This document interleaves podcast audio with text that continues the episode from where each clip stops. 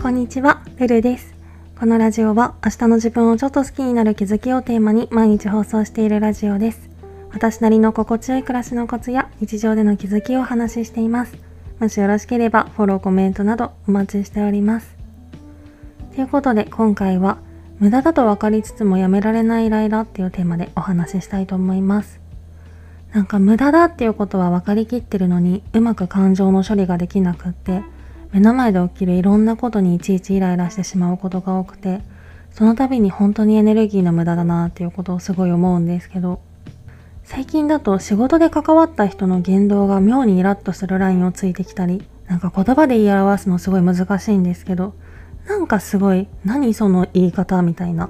なんかそういうことがあったりとかあとは職場の仲いい人同士の喋り声とか笑い声が結構耳障りだったりって感じで私は人が原因でイライラの感情が呼び起こされることが多いんですけどこれって解決方法は相手にそれを指摘するか自分の力で気持ちを整理するの2つしかないわけで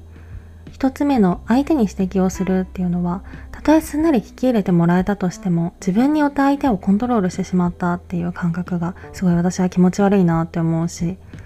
まあ逆恨みされるリスクはあるので結局最初から私の場合は自分の力で気持ちを整理するっていう選択肢しか残されてないんですよね。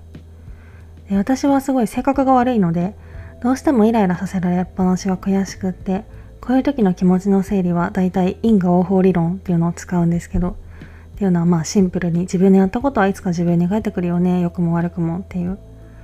この理論をベースに考えるんだったら私が受けたしわ寄せの回収っていうのは運命的なものが勝手にやってくれるはずなので今ここで私が感情を乱すメリットはどこにもないなと思ってまあこれが本当だったら後で運命的なものが自動的にどうにかしてくれるのに自分でも感情を消費していたら二度手間になりますよね。うん、なんかそんなことはよくわかってるんですけどでもやっぱり人間だからその場で即座に思考を切り替えるのはすごい難しくて今のところその場での対処法としてはカッとなったらこのイライラも1時間後には収まっているとか。なんかどんなに頭に血が上っていても結構12時間後にはケロッとしてることも多いなと思うのでこうやって考えたりとか。なんかこれって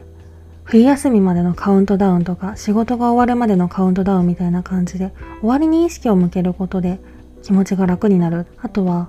その場に居合わせた人とか同じように嫌だなって思ってる可能性の高い人と感覚を共有することかなって思ってるんですけどまあ難しいですよね。うん。なんかそんな感じでイライラの感情って結局無駄でしかないと思うのでできるだけここにエネルギーを使わずに体力を温存できたらいいなぁなんて思います。って感じでちょっと取り留めもない話をしてしまったのですがまたいいアイデアが思いついたらシェアしたいと思います。今回はそんな感じです。レターでの質問、感想も絶賛募集中ですので、ぜひお気軽にいただけたら嬉しいです。それではまた次の放送でお会いしましょう。